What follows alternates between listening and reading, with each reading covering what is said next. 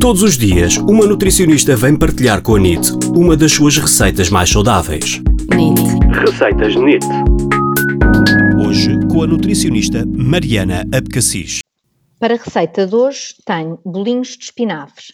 É uma ótima solução como entradinha para prato principal ou agora também nesta altura para levar para um piquenique ou até para um dia de praia. De ingredientes, o que é que precisamos? Dois ovos, um iogurte natural magro, um requeijão light ou magro, uma embalagem de folhas de, espinafres frescos, sal e depois podemos fazer acompanhamento ou não, mas para fazer os bolinhos de espinafres estes são os ingredientes. Como é que vamos fazer? De preparação, bater os dois ovos numa taça, depois juntar o iogurte natural, juntar duas colheres de, de requeijão magro e envolver bem.